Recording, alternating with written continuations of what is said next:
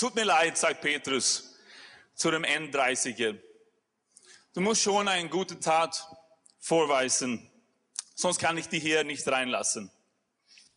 Nach kurzem Überlegen sagt der Mann, ich habe beobachtet, wie eine Gruppe harte Bikers eine alte Dame die Einkaufstasche wegnehmen wollte. Da bin ich hingegangen, habe das Motorrad des Anführers umgestoßen, ihm ins Gesicht gespuckt und seine Braut beleidigt. Petrus schaut in sein dickes Buch.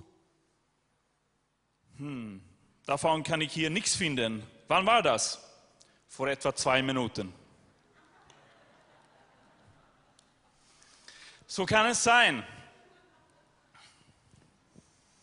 Der Herr kommt bald. Bist du bereit? Heute geht es um Eschatologie, die letzten Dinge.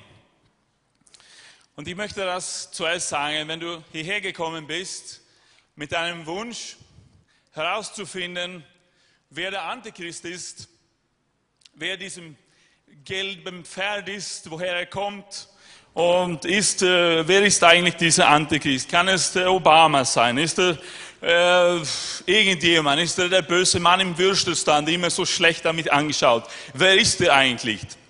Wenn du mit so einem Wunsch gekommen bist, dann muss ich leider sagen, darüber wird heute nicht gesprochen. Und vielleicht hast du dich auch gewünscht, eine detaillierte Auslegung vom ganzen Buch der Offenbarung. Da muss ich auch leider sagen, darum geht es heute nicht. Ich habe nur eine knappe Stunde. Es gibt so viel zu sagen über dieses Thema. Es gibt so viele äh, Bibelstellen, es gibt so viele Theorien, es gibt so viele Ideen, es gibt so viele Details, Detailien ähm, im Neuen Testament, im Alten Testament. Äh, aber wenn du mit einem Hunger nach dem Wort Gottes gekommen bist, dann bist du richtig. Wenn du sagst, Herr, sprich zu mir, dann bist du richtig da. Weil ich habe eine Botschaft vom Herrn. Meine Botschaft liegt in meinem Titel. Leider habe ich keine so einen schönen Handout äh, darstellen können. Aber mein Titel heißt, Jesus kommt bald, bist du bereit? Jesus kommt bald, bist du bereit? Und das ist mein Ziel. Es gibt einige Leute, ich würde sie liberale Christen nennen, die wollen eigentlich nicht über diese Sachen sprechen, die wollen nicht von diesen Sachen hören, die wollen nicht von diesen Sachen wissen. Die versuchen es alles wegzuklären, das mit der Endzeit und Trübsal und alle diese Dinge, die äh, auf uns zukommen werden. Ich sage, nein, nein, nein, Gott ist Ehe, Liebe und das ist er ja. Und alle werden sowieso am Ende gerettet werden.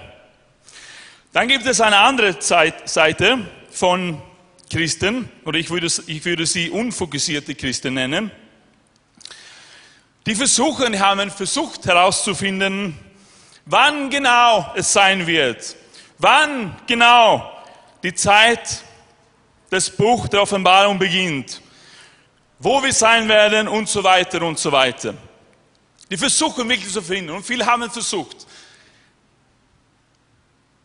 Und die waren alle falsch. Das wissen wir. Und ich denke, dass diese Gruppe von Menschen, die haben wirklich ernst begonnen.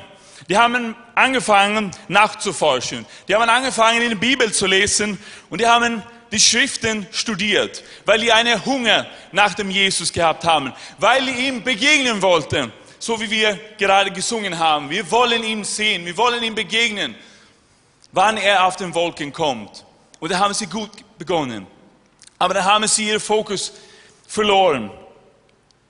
Diese Dinge waren für sie wichtiger als das, was Jesus uns geboten hat zu tun, während wir hier sind. Gott zu lieben, unsere Mitmenschen zu lieben, alle Menschen zu Jünger zu machen. Dann haben sie diesen Fokus verloren. Und so haben viele Menschen versucht herauszufinden, wann genau die letzte Zeit beginnt. Einige haben es gedacht, vielleicht ist der Antichrist der Hitler. Und ich kann mich gut vorstellen, vor 60 Jahren war es eine gute Option. So viel Schlechtes. Viele haben gedacht, sei es Mao, sei es Khrushchev, Gorbatschow. Es hat so viele Theorien gegeben. Heutzutage gibt es auch viele, viele Theorien und Argumentationen dafür. Eines ist klar, liebe Gemeinde. Die Bibel spricht zu viel über diese Sachen, dass wir es wegklären können. Das können wir nicht. Die Zeit wird kommen, wann Gott diese Erde richten wird. Es wird ein Ende zur Zeit der Gnade kommen. Aber wir müssen auch nicht paniken und uns so viel damit beschäftigen, dass wir unsere erste Liebe zum Herrn vergessen. Oder dass wir vergessen zu tun, was wir tun sollten. Jesus sagt ganz klar, keiner kann es genau wissen. Sagt er in Matthäus. Weder die Engel noch der Menschensohn, keiner weiß es. Nur der Vater im Himmel, sagt Jesus. Trotzdem gibt es gewisse Voraussetzungen. Ich werde für dich zwei Voraussetzungen erwähnen. Es gibt sicher mehrere. Ich habe zwei Voraussetzungen hier gefunden, die erfüllt werden müssen, bevor diese Zeit beginnt. Und wenn du deine Bibel mitgenommen hast, dann geh mit mir zu Matthäus Kapitel 24, Vers 14. Matthäus Kapitel 24, Vers 14. Und das ist die erste Voraussetzung, bevor wir über diese Sache beginnen zu reden. Ja, es ist ganz klar. Dann sagt Jesus, und es wird gepredigt werden, dies Evangelium vom Reich in der ganzen Welt zum Zeugnis für was? Für alle Völker und was? Dann wird das Ende kommen. Noch einmal.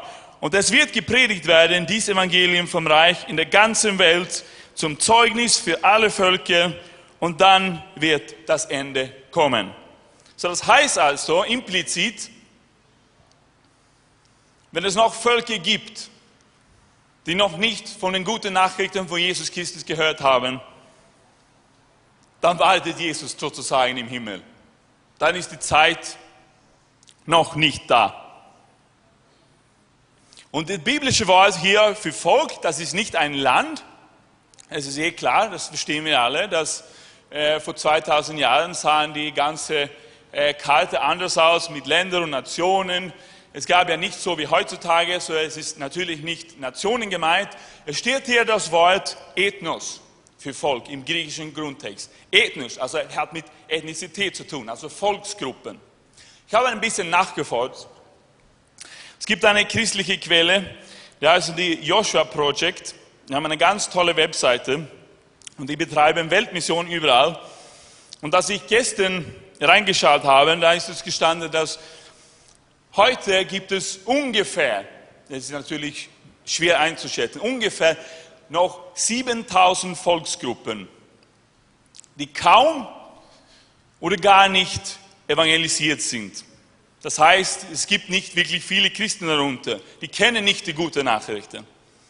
Aber es kann sehr schnell gehen, die nächsten Tagen. Also heute ungefähr gibt es noch 7000 Volksgruppen auf dieser Erde.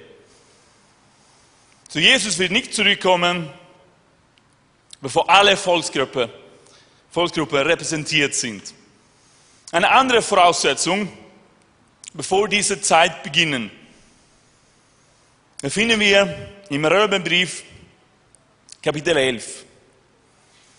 Und da geht es um ein besonderes Volk. Da geht es um das Volk der Juden. Ich frage nun, sagt Paulus, Kapitel 11, Vers 11 bis 15.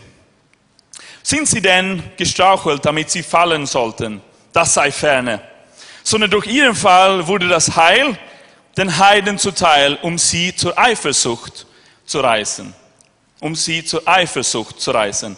Wenn aber ihr Fall der Reichtum der Welt und ihr Verlust der Reichtum der Heiden geworden ist, wie viel mehr ihre Fülle. Denn zu euch, den Heiden, rede ich, weil ich Apostel der Heiden bin, bringe ich meinen Dienst zu Ehren ob ich irgendwie meine Volksgenossen zur Eifersucht reizen und etliche von ihnen erretten kann. Denn wenn ihre Verwerfung die Versöhnung der Welt zur Folge hatte, was wird ihre Annahme anders als Leben aus den Toten? Und in Vers 16, wenn aber die Erstlingsgabe heilig ist, so ist auch der Teig. Und wenn die Wurzel heilig ist, so sind es auch die Zweige. So lass uns nie glauben oder so denken, dass es aus mit Israel ist oder die Juden ist.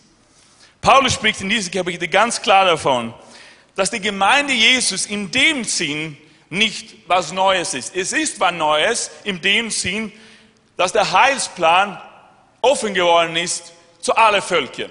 Nicht nur zu einem gewissen Volk, sondern durch Jesus Christus und durch Glauben in ihm haben wir davon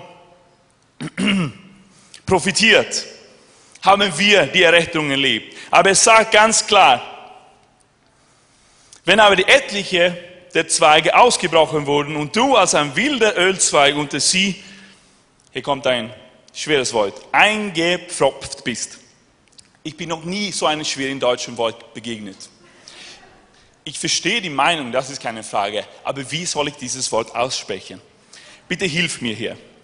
Sag, ich bin eingepfropft. Dankeschön. Das ist ganz schwierig für mich. Jetzt weiß ich genau und mit Anteil bekommen hast an der Wurzel und der Fettigkeit des Ölbaums.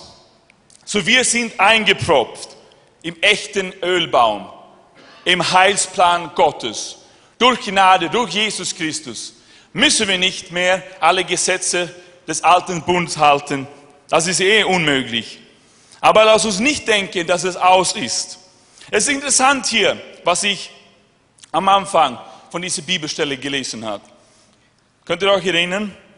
Sondern durch ihren Fall wurde das Heil den Heiden zuteil, das ist uns, um sie zur was? Zur Eifersucht zu reizen. Und dann steht der nächste Vers, wie viel mehr ihre fühlen. Letztes Jahr waren einige von uns in Israel. Und das war eine ganz tolle Reise. Ich möchte auch jetzt äh, vielleicht ein bisschen Werbung machen. Wir fahren wieder nächstes Jahr äh, wenn du noch nicht befahren bist oder wenn du noch ein zweites Mal fahren möchtest. Äh, Im April, Ende April, Anfang Mai werden wir wieder nach Israel fahren. Es gibt ein neues Programm. Es wird so eine tolle Reise. So, wir waren letztes Jahr in Israel. Und äh, ganz besonders in einem Hotel waren wir fast die einzige äh, Europäer oder Westländer. Sondern gab es nur orthodoxe Juden. Da sind wir, haben wir gewohnt in Jerusalem. Das war was ganz Tolles. Da haben wir ein bisschen miterleben können von äh, ihrem Leben, was sie tun und äh, wie sie ausschauen und wie sie sich benehmen und so weiter und so weiter. Und ich kann mich gut erinnern an einem Tag, da gab es in diesem Hotel eine Hochzeit. Und so viele Leute waren dabei, so viele Leute waren eingeladen zu diesem Feier, zu diesem Fest. Und ich kann mich so gut erinnern, ich war so überrascht, als ich diese Leute, diese ultraorthodoxe Juden gesehen, angefangen, sie haben angefangen zu tanzen. Und nicht nur zu einer eine einzelne Geige, sondern sie haben laut Diskomusik aufgedreht. Und die haben getanzt und getanzt und getanzt. Und die hatten so viel Freude. Meine Leute, diese Leute, die leben noch im alten Bund. Und wenn Sie sich so viel über das alte Bund, über die Gesetze freuen können, wie viel mehr sollten wir uns nicht freuen können über den neuen Bund, wo wir frei sind von diesen Gesetzen. Aber diese Leute, die freuen sich so, ja, wir haben die Gesetze. Die Gesetze gehören uns und sie freuen sich. Und ich muss ehrlich sagen, ich hatte es wirklich gehofft, als wir dabei waren, einen sichtbaren Unterschied machen zu können. Ich hatte gehofft, genau diese Bibelstelle zu erfüllen, um sie zur Eifersucht zu reizen. Aber ich muss ehrlich sagen, ich habe es nicht gesehen. Die waren nicht eifersüchtig auf uns. Die waren es nicht. Wirklich nicht. Aber es steht hier ganz klar, um sie zur Eifersucht zu reizen. Ich habe das noch nie gesehen. Ich hätte es, wie gesagt, gerne gewünscht, dass wir unsere Gruppe, dass sie unsere Gruppe äh, angeschaut haben sollen und, da, und haben gedacht, wow, sie haben was, sie haben was anderes. Was ist das? Wie könnte so viel Freude haben? Aber wie gesagt, das haben sie nicht gedacht. Diese Stelle spricht nicht davon, dass jeder Jude sich bekehren wird. Aber ich denke schon, dass große Mengen schon, große Mengen von diesen Juden sich bekehren werden. Dass ihre Augen aufgemacht werden. Dass dieses Schleier von ihren Augen weggenommen wird. Und dass die Augen des Landes Israel aufgemacht werden. Das denke ich schon. Das ist eine zweite Voraussetzung. Eine erste ist, alle Völker gerettet. Alle Völker. Die gute Nachricht zu jedem Volk. Und zweite, eine große Anzahl von Juden, die sich bekehren. Die Augen aufgemacht werden. Zum Glauben zum Herrn Jesus Christus kommen.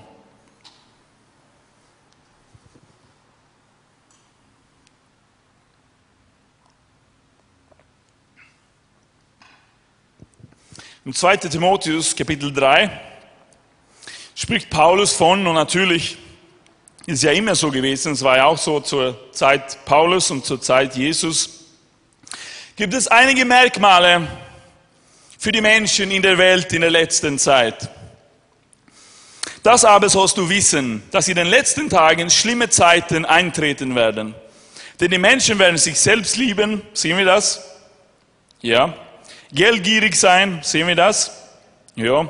Prahlerisch, überheblich, lästere den Eltern ungehorsam, undankbar, unheilig, lieblos, unversöhnlich, verleumderisch, unbeherrscht, gewalttätig. Das haben wir leider äh, gestern erlebt in den USA. Dem guten Feind und auch in Bulgarien. Verräter, leichtsinnig, aufgeblasen, sie lieben das Vergnügen mehr als Gott. Dabei haben sie den äußeren Schein von Gottesfurcht, deren Kraft aber verleugnen sie. Von solchen wende dich ab. Das ist sehr klar von so vielen Bibelstellen, dass wir diese, nicht, diese Dinge nicht äh, übers Bord werfen können und versuchen wegzuklären. Die Zeiten werden kommen, meine Freunde. Aber wir wissen, wir können eines wissen. Und das ist, was Jesus sagt. Matthäus 24. Himmel und Erde werden vergehen, aber meine Worte werden nicht vergehen. Himmel und Erde werden vergehen, aber meine Worte werden nicht vergehen. So wenn auch diese letzten Zeiten beginnen und Europa schüttelt vor finanziellen Krisen, Arbeitslosigkeit, was auch immer, dann hat diese Worte immer noch Gültigkeit, meine Freunde. Jesus sagt, meine Worte werden nicht vergehen. Halleluja. Gemeinde, Jesus kommt bald. Bist du bereit? Sind wir als Gemeinde eine geschmückte Braut für Jesus? So wie es steht im Buch der Offenbarung. Er wird kommen und er wird eine Hochzeit haben mit seiner Braut, mit seiner Gemeinde. Bist du bereit, Gemeinde? Es ist interessant zu lesen, die ersten Kapitel. Jetzt können wir ein bisschen beginnen von Buch der Offenbarung zu lesen und zu studieren.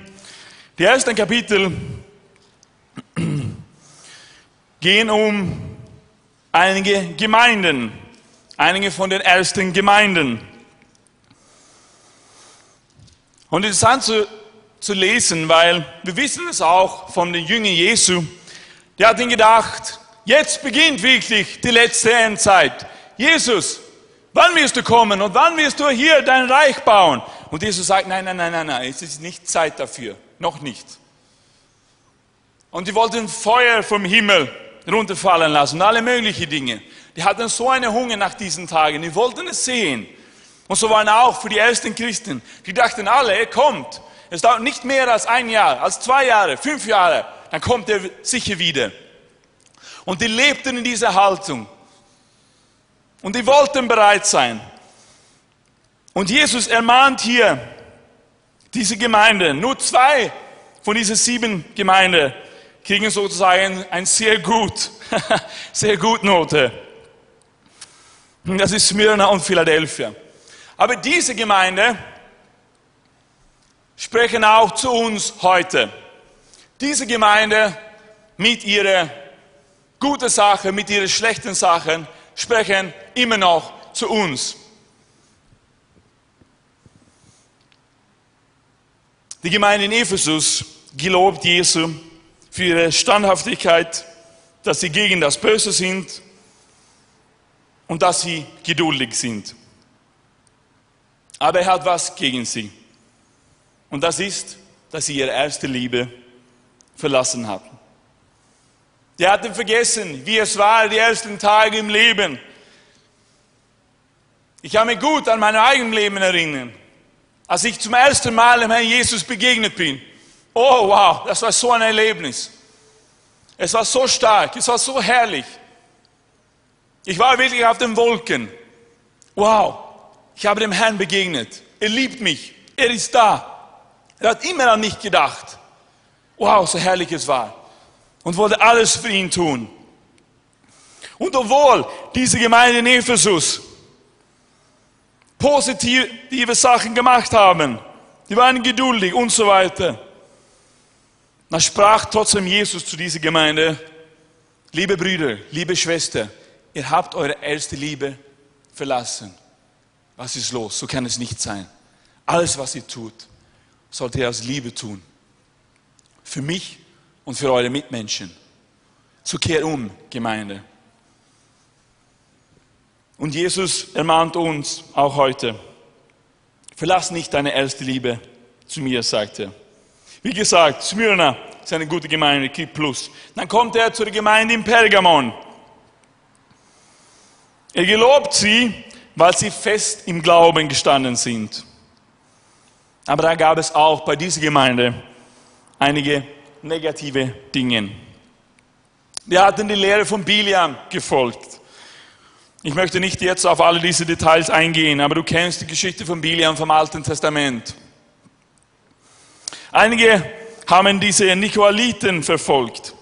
Wir wissen nicht ganz klar, aber wahrscheinlich war es eine Gruppe, die zu tun gehabt hat mit Götzenopfer und die einen promiskuötes Lebensstil geführt haben. Die haben gefressen, Tieren opfern, alle möglichen Dinge. Und dann sagt Jesus, hey, hör auf damit. Es ist Zeit, heilig zu werden. Es ist Zeit, heilig zu werden. Wir müssen ein Licht für die Welt sein, sagt er zu Pergamon. Ihr müsst ein Licht zur Welt sein. Und Jesus sagt zu uns, ich komme bald. Bist du bereit? Dann spricht er die nächste Gemeinde an, die in Thyatira. Er gelobt sie für ihre Liebe für ihre Treue am Glauben. Aber er hat auch was gegen diese Gemeinde. Es gab wahrscheinlich eine Person, die funktioniert hat wie die Isabel im Alten Testament. Und du kennst auch die Geschichte von dieser Isabel, die so eine gottlose Frau war, die so viel Unreines im Land geführt hat und die den Propheten des Herrn alle umbringen wollte. Und diese Gemeinde hatte zu viel Zeit zu dieser Frau gegeben. Die hatte zu viel Zeit gegeben. Sie hatte zu viel Unruhe in dieser Gemeinde geschafft. Und jetzt sagt Jesus, jetzt ist aus damit. Jetzt ist aus damit. Da spricht er die Gemeinde in Sardes an. Er gelobt nur einige in dieser Gemeinde, die rein waren. Nur einige kriegt eine positive Note von Jesus. Aber dann sagt er ganz hart, dass die anderen alle tot waren. Diese Gemeinde hatte geglaubt, dass sie Leben hatten. Aber Jesus sagt, die waren tot. Es ist interessant. Manchmal sehen wir nur Jesus als irgendwie eine nette Freund, der immer unsere Wünsche erfüllen soll und so weiter. Und er ist ja nett. Und er tut ja das. Das ist nicht, was ich jetzt sage. Aber es ist auch der Jesus, der zum Petrus, seine erste, seine beste Nachfolger sagt, geh weg von mir, Satan. Geh weg von mir, Satan. Und Jesus spricht von diesen Sachen. Philadelphia, wie gesagt, eine gute Gemeinde, gehorsam, geduldig. Wir haben keine negative Note bekommen.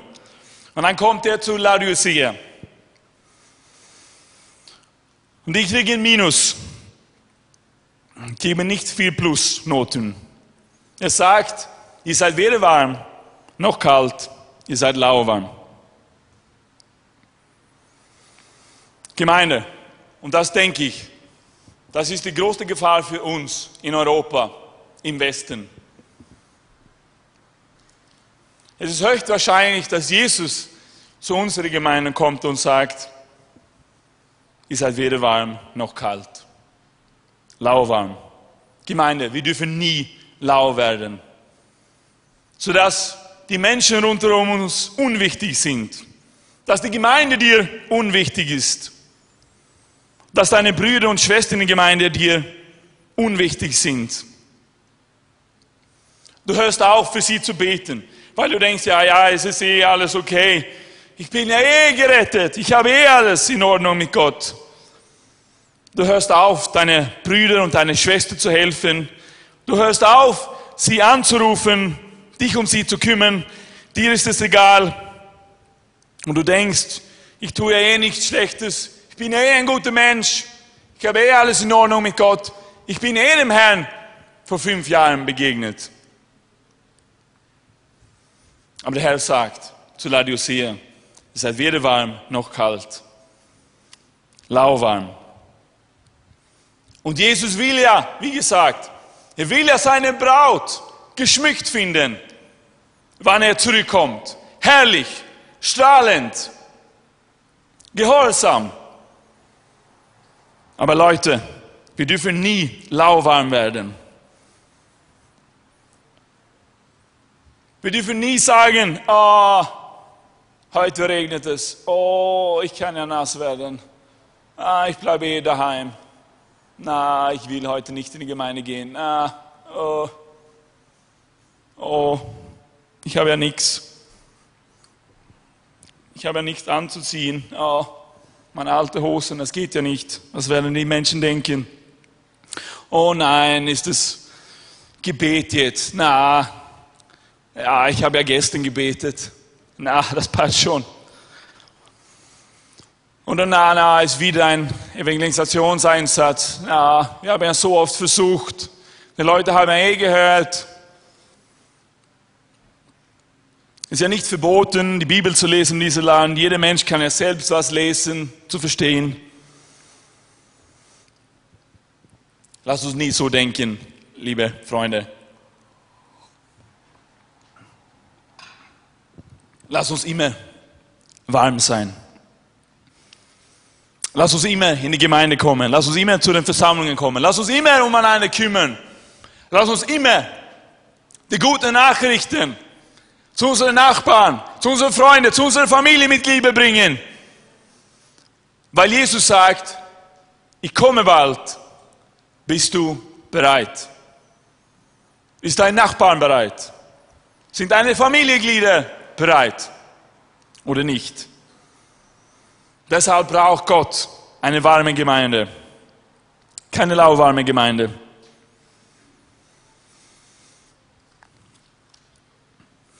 Und dann wird es kommen.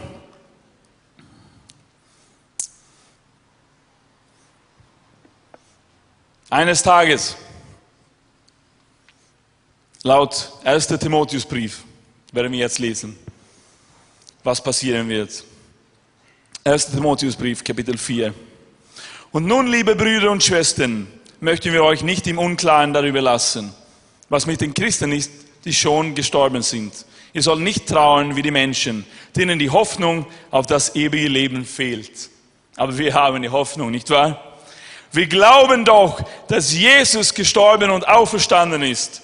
Darum vertrauen wir auch darauf, dass Gott alle, die im Glauben an Jesus Christus gestorben sind, auferwecken wird. Und wenn er kommt, werden sie dabei sein. Denn das hat uns der Herr ganz gewiss zugesagt. Wir, die beim Kommen des Herrn noch am Leben sind, werden gegenüber den Toten nichts voraushaben. Auf den Befehl Gottes werden die Stimme des höchsten Engels und der Schall die Posaune ertönen. Und Christus, der Herr, wird von Himmel herabkommen. Als Erste werden die auferstehen, die im Glauben an Christus gestorben sind. Dann werden wir, die wir zu diesem Zeitpunkt noch leben, mit ihnen zusammen unserem Herrn auf Wolken entgegengeführt, um ihn zu begegnen. Das haben wir gerade gesungen. Ja? Das ist ein biblisches Lied, das ist ein gutes Lied so werden wir für immer bei ihm sein. Tröstet euch also gegenseitig mit dieser Hoffnung, sagt er. So wird eines Tages kommen, wenn wir entrückt werden, wenn wir dem Herrn auf den Wolken begegnen werden. Halleluja. Halleluja, ich freue mich schon drauf. Aber dann gibt es, wie gesagt, ich habe vorher gesagt, es gibt so viele verschiedene Theorien, so viele äh, Argumenten von äh, verschiedenen Bibelpassagen und so weiter, wann das alles passieren wird. Es gibt grundsätzlich hier jetzt drei Theorien, wann diese Entrückung geschehen wird. Es gibt einige, die meinen, es wird vor diesem Trübsal geschehen, dass wir als Christen, als die Gemeinde entrückt werden. Das heißt also, wir werden dann gespart vom, vom Leiden, wir müssen nicht durch diese Leiden durchgehen und so weiter und so weiter. Dann gibt es eine, eine zweite Meinung, Entschuldigung für mein, wegen meinem Hals. Habe nicht so viel geschrien die letzten Monate, merke ich.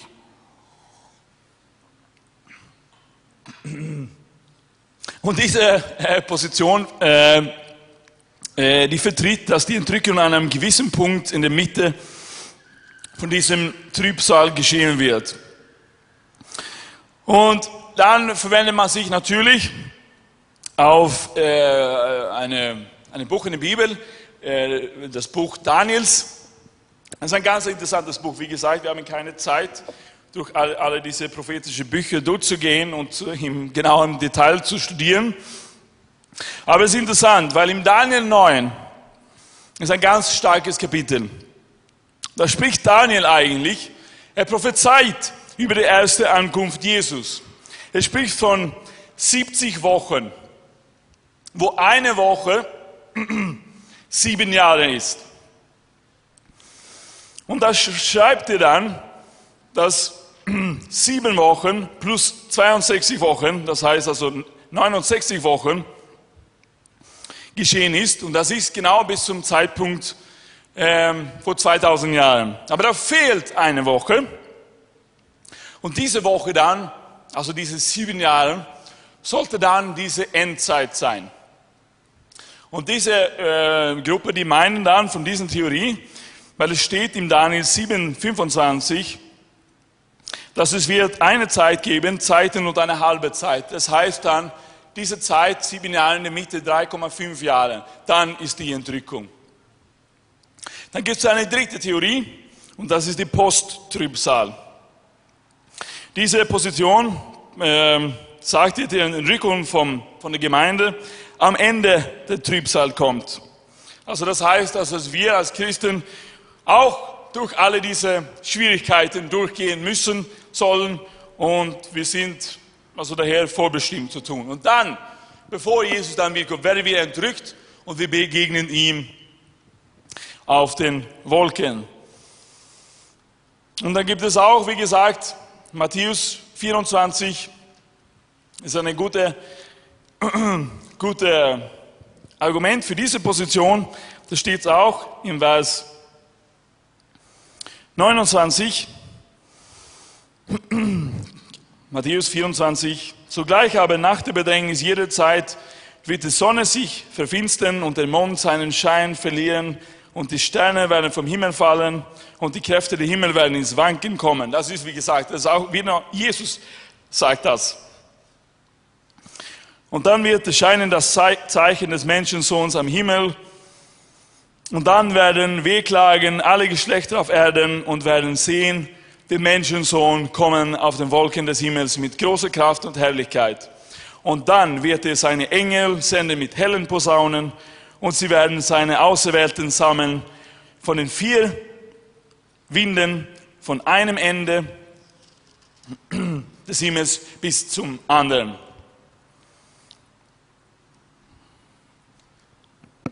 Gemeinde, Jesus kommt bald. Bist du bereit? Auch wenn er am Anfang von dieser schwierigen Zeit kommt, bist du bereit? Sind wir bereit, durch diese schwierige Zeit durchzugehen? Sind wir bereit, nicht aufzugeben, sondern immer nach das zu tun, was wir tun sollten? Gott zu lieben, ihm zu ehren, ihm anzubeten, ihm zu preisen und unsere Menschen zu lieben, unsere Mitmenschen zu lieben. Sind wir bereit? Ist seine Braut geschmückt? Ist sie fertig? Riecht sie gut? Oder stinkt sie? Sind wir bereit, ihm auf den Wolken zu begegnen?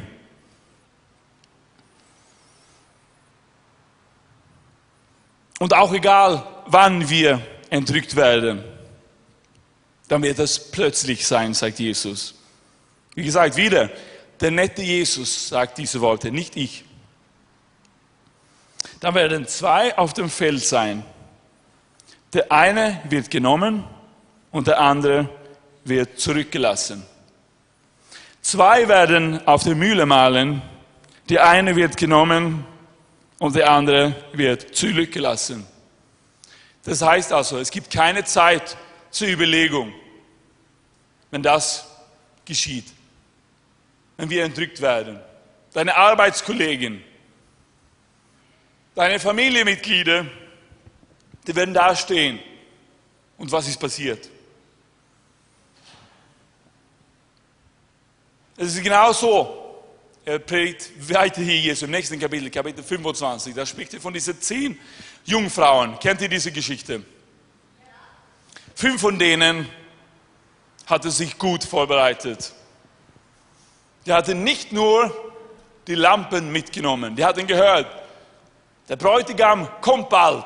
Oh, dann haben sie gedacht, ja, oh, wir müssen uns vorbereiten. Wir müssen uns schön anziehen. Wir müssen uns, oh, oh, wir müssen Lampen, wir müssen Lampen mitnehmen. Vielleicht kommt er in der Nacht. Was machen wir dann? Wir wollen da sein, wann der Bräutigam kommt. Dann gab es die anderen, die fünf anderen Frauen.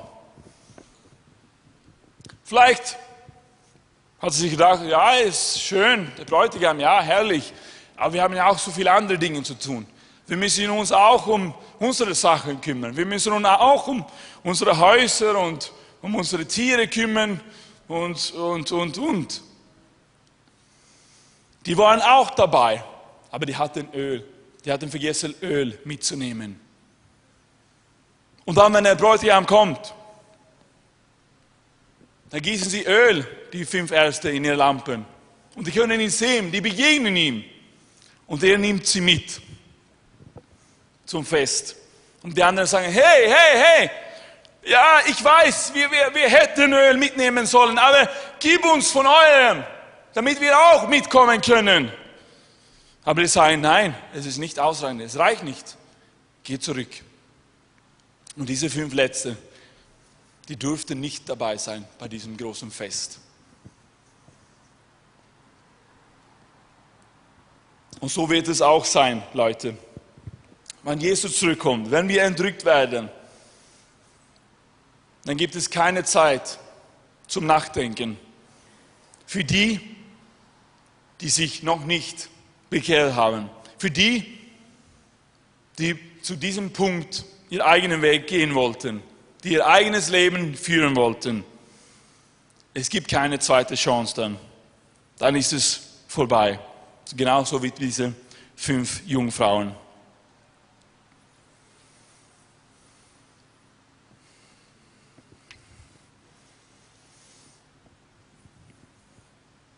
Und dann wird Jesus kommen.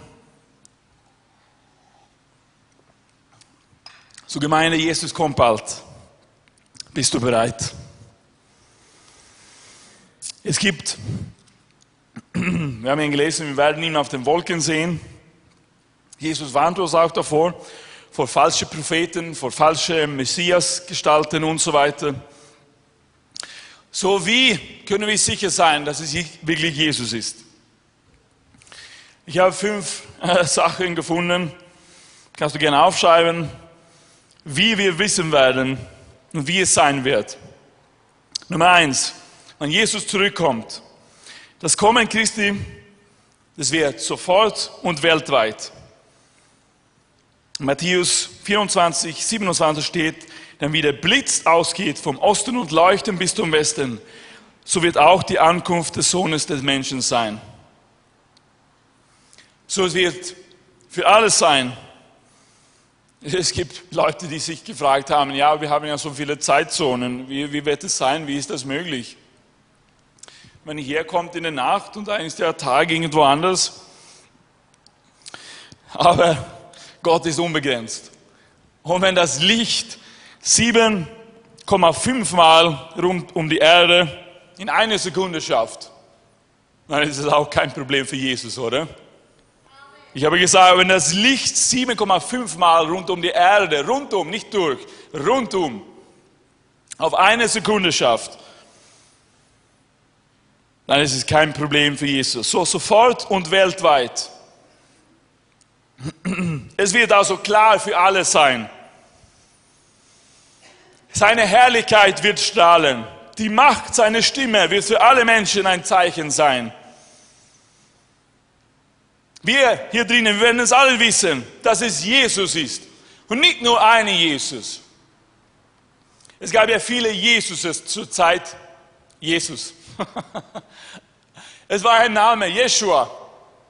Aber wir werden es wissen, dass es Jesus von Nazareth ist. Unser Herr, unser Erlöser, unser Messias. Nicht nur irgendeine Person. Es wird klar sein für alle Menschen. So Jesus warnt davor, geh nicht hin, wenn sie sagen, er ist in der Wüste. Geh nicht zu den Bergen, wenn sie sagen, er ist in den Bergen. Nein, es wird so klar sein für jede Christ, für jede Person.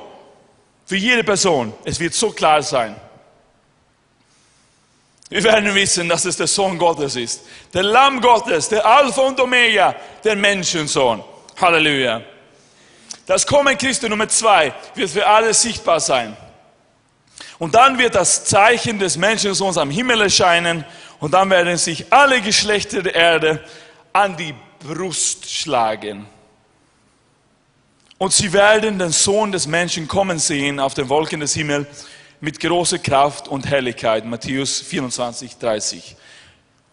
Das wird für alle sichtbar sein, nicht nur für uns. So Nummer eins war, das Kommen Christi wird sofort und weltweit, überall. Nummer zwei, das Kommen Christi wird für alle sichtbar sein. Nummer drei, das Kommen Christi wird zu hören sein. Und er wird seine Engel aussenden mit starkem Posaunenschall. Und sie werden seine Auserwählten versammeln von den vier Windrichtungen her von einem Ende des Himmels bis zum anderen, Matthäus 24, 31. Das wird zu sehen sein, zu hören sein. Nummer vier, die Auferstehung der Gerechten wird auftreten. Denn der Herr selbst wird, wenn der Befehl ergeht und die Stimme des Erzengels und die Posaune Gottes erschallt, vom Himmel herabkommen und die Toten in Christus werden zuerst auferstehen. Das haben wir vorher gelesen, 1. Thessaloniker. So wir werden gesehen, dass unsere Vorväter im Glauben, die werden aufstehen und die werden ihm begegnen vor uns, falls wir immer noch dabei sind. Jesus kommt bald. Bist du bereit? Und Nummer fünf. In einem einzigen Fall sind die Geretteten, die auf das Kommen Christi lebendig wird, zugleich mit Gefangenen, der Auferstandene, dem Herrn entgegen in die Luft. Danach werden wir, die wir leben und übrig bleiben, zusammen mit ihnen entrückt werden in Wolken zur Begegnung mit dem Herrn in die Luft. Und so werden wir bei dem Herrn sein alle Zeit. 1. Thessaloniker 4, 17. So wir glauben, dass Jesus kommt sofort, wenn er kommt und weltweit. Es wird zu sichtbar sein für alle, es wird zu hören sein. Die Auferstehung der Gerechten, die, die schon gestorben sind. Und in einem einzigen Fall sind wir mit ihm. Halleluja.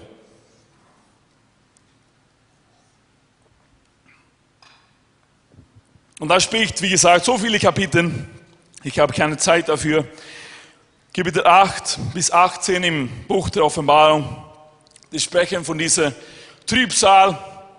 Mit so viele Dinge geschehen, mit, wo Gott die Erde gerichtet und der Antichrist taucht auf. Und diese schlechten Tiere und so weiter und so weiter. Ähm, aber dann lesen wir am Ende vom Buch der Offenbarung. Und ich sah einen Engel, Kapitel 20, aus dem Himmel herabsteigen. Und er hatte den Schlüssel des Abgrundes und eine große Kette in seiner Hand. Und er ergriff den Drachen, die alte Schlange, die der Teufel und der Satan ist, und band ihn für tausend Jahre und was? Und warf ihn in den Abgrund und schloss ihn ein und versiegelte über ihm, damit er die Völker nicht mehr verführen kann, bis die tausend Jahre vollendet sind. Und nach diesen muss er für kurze Zeit losgelassen werden. So die Bibel spricht also von einer Zeit von tausend Jahren, wo Satan keinen Raum hat, wo Satan gebunden ist. Und wo Jesus kommt mit seinem Reich des Friedens, mit seinem Friedensreich. Und das sehen wir schon auch im Alten Testament, haben die alte, ja, die sind alte, alten Propheten darüber äh, wahrgesagt. Sie haben das schon gesehen, was dann geschehen wird. In Mika, Kapitel 4 lesen wir, und viele Heidenvölker, Heidenvölker also, das sind wir, da bist du, das bin ich, werden hingehen und sagen, kommt, lasst uns hinaufziehen zum Berg des Herrn, zum Haus des Gottes Jakobs, damit er uns über seine Wege belehre und wir auf seinen Pfaden wandern. Denn von Zion wird das Gesetz ausgehen und das Wort des Herrn vom Jerusalem.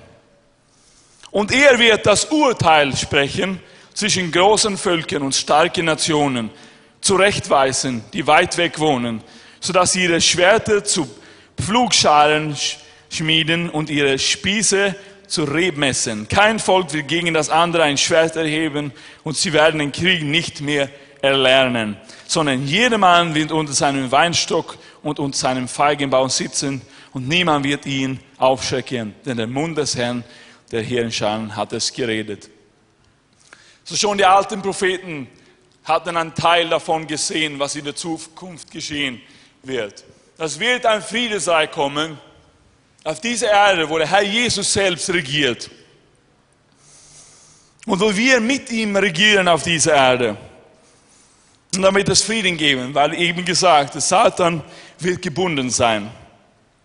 Kann nichts Böses zu dieser Zeit tun.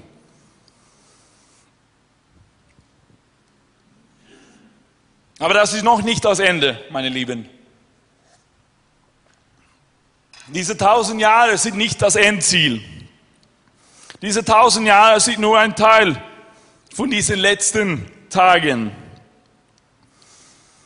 Wir wissen, dass dann der Satan wird dann losgelassen werden für eine Zeit, aber da kommt, dann kommt der Gericht über ihn.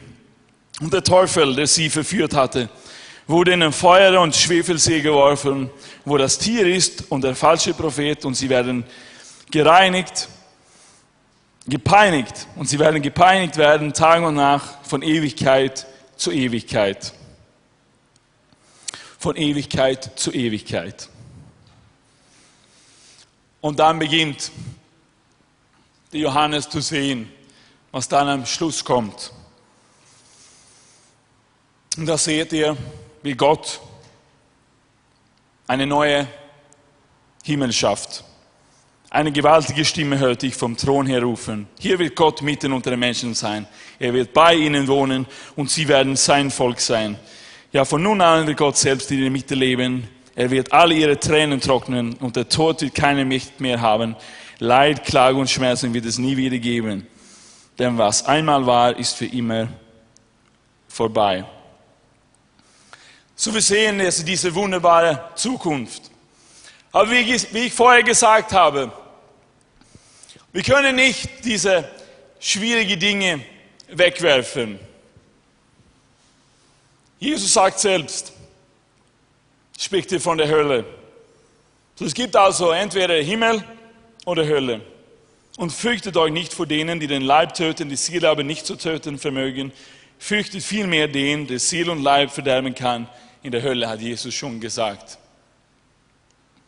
Es ist besser für dich, dass du lahm in das Leben eingehst, als dass du beide Füße hast und die Hölle geworfen wirst in das unauslöschliche Feuer, sagt Jesus. So, wir können nicht diese Dinge wegschmeißen, liebe Leute. Wir können nicht wie die Humanisten in dieser Sache sein, versuchen sie wegzuklären. Ich hatte es, ich hatte es gerne versucht, weil es klingt nicht so lustig wirklich. Es klingt nicht so lustig, aber ich kann es nicht. Ich darf es nicht. Es ist nicht mehr mein Konzept. Ich habe keine Genehmigung dafür. Ich darf es nicht. So, wenn du dich bedroht fühlst, vielleicht ist es eh nicht schlecht in dieser Sache. Wir haben als Gemeinde im Westen aufgehört, über die Hölle zu predigen. Jesus spricht aber darüber. Er spricht über die Entrückung und dann können wir nicht darüber schweigen. Wir können nicht unseren Mund in dieser Sache halten. Vielleicht sagst du, ja, aber ich möchte keine Schuldgefühle jetzt kriegen. Du gibst mir jetzt Schuldgefühle. Und falls ich dir jetzt Schuldgefühle gebe, dann fein. Woher kommen die? Die Psychologen diese Gesellschaft, die sagen, die sind nur Gefühle. Du kannst, kannst nur vergessen. Nein. Schuldgefühle sind da, weil Schuld da ist. Und da kannst du nicht nur über Bord werfen, sondern du musst zum Wurzel gehen. Und wenn du nicht Jesus Christus kennst, dann ist heute eine Botschaft für dich. Willst du auch dabei sein? Willst du auch ihm auf den Wolken begegnen? Da kannst du nicht deine Schuldgefühle einfach wegschmeißen, sondern musst du zum Wurzel gehen. Und die Wurzeln sind dass wir ohne Jesus Sünder sind.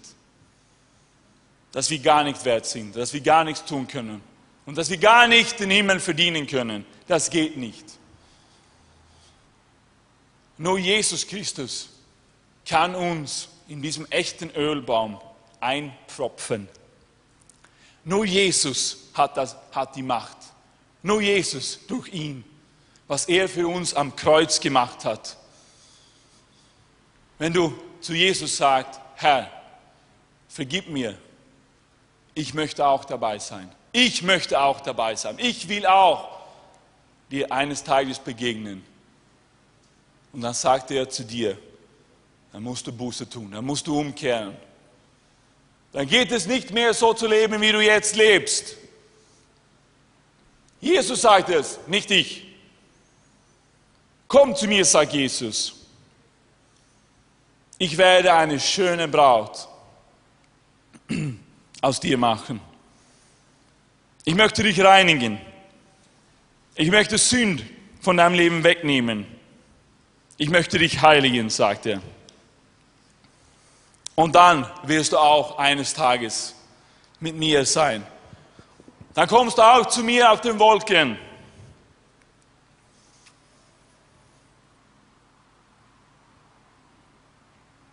Und dann, liebe Leute, wenn du dich dafür entscheidest, dann wird er einen neuen Himmel für uns schaffen.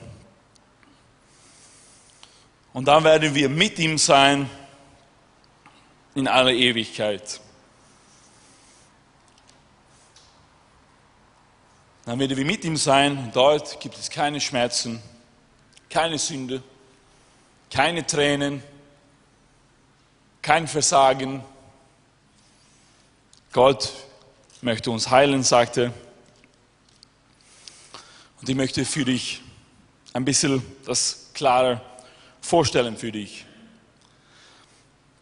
wie es wirklich sein wird, meine Freunde. Das ist die Endgeschichte für uns und das ist eine tolle Zukunft. Das neue Jerusalem. Das sah, das sah Johannes.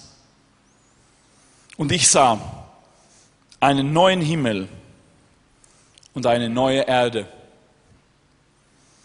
Denn der erste Himmel und die erste Erde sind vergangen. Und das Meer ist nicht mehr.